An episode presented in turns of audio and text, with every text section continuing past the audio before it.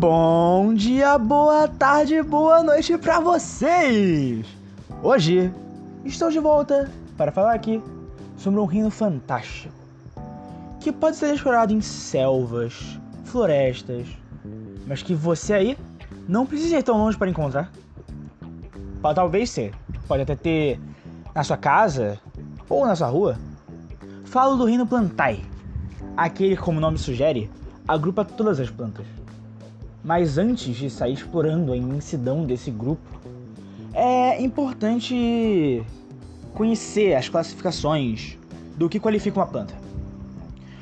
Acho que, primeiramente, é importante dizer que são organismos eucariontes, que têm seu núcleo celular cercado por uma membrana com vários organelos, e multicelulares, multicelulares como nós, como, como nós animais. Elas se diferenciam pela presença de plastídeos e vacuolos e principalmente pela presença de parede celular, que essa é feita principalmente de celulose. É, vale também mencionar que as plantas são consideradas autotróficas, já que produzem o próprio alimento através da fotossíntese, exceto as parasitas. Essas retiram carboidrato de suas hospedeiras. Mas, ao contrário do que o nome sugere, nem todas as parasitas matam suas hospedeiras. É só que a gente já criou essa visão na nossa cabeça, mas não é totalmente verdade. Mas algumas fazem.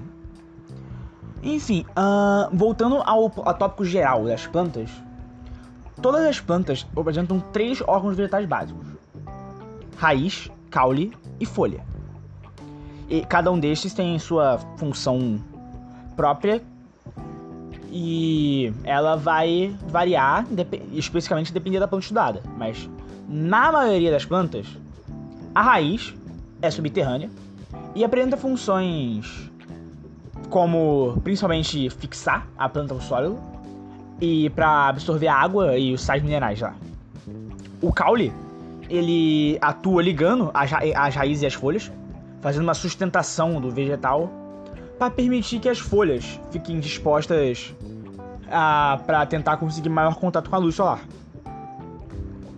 E no que diz respeito às folhas, como acabei de falar, elas têm como função principal realizar a fotossíntese, a, a absorver a luz solar, sendo elas o órgão que mais se concentra a clorofila, que é o motivo para elas terem essa, essa, essa coloração principalmente verde.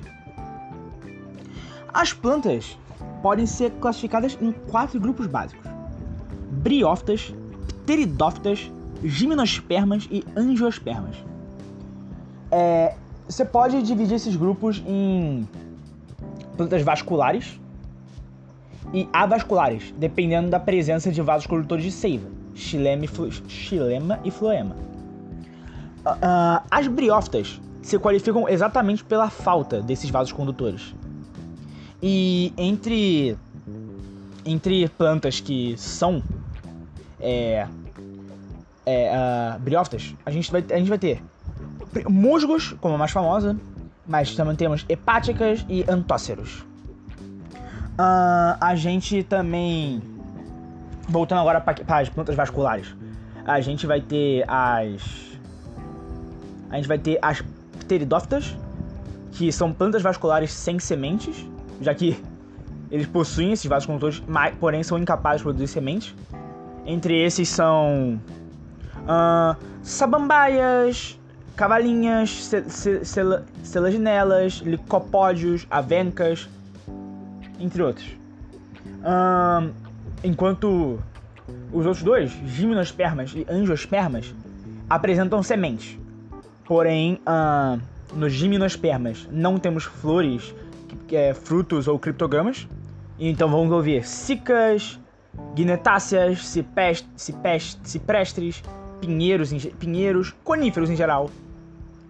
Enquanto nas angiospermas é, são vegetais que simplesmente apresentam essas flores e frutos, como capins e as árvores mais famosas que a gente vê por aí, que envolve uh, mangueiras, macieiras, uma, cerejeiras, enfim, tudo que produz um fruto.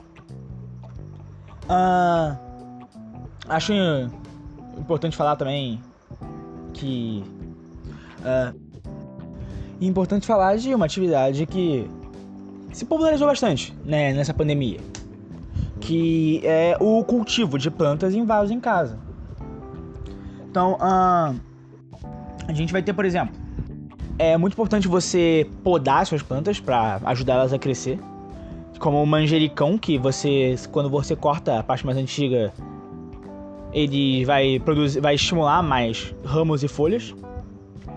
Você é, é uma, um mito bem, bem popular que é bastante importante negar a realidade é o fato de que você não precisa necessariamente regar todas as plantas todos é, suas plantas todos os dias. Vai depender muito da sua espécie. Mesma coisa para exposição ao sol.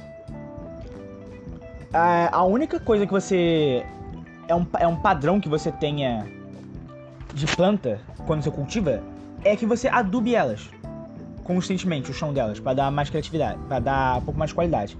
Mas é bem importante que quando você vai cultivar a sua planta, você faça uma pesquisa prévia sobre que tipo de vegetal você está plantando e quais são as características dele e o que você vai fazer com ele. Mas é importante, eu acho que se você quiser, se você tiver o desejo de cultivar uma planta em casa e tiver preparado para isso, eu recomendo. Plantas melhoram o bem-estar. Tornam ambientes mais aconchegantes, alegres, bonitos. Colorem a sua casa. E eu acho que é uma boa atividade para se ter, um hobby. Eu uh, agradeço pelo seu tempo, espero que vocês tenham um bom dia, uma boa semana. E eu sou Yuri Vitor e esse foi o segundo episódio do nosso Biocast, Reino Plantar.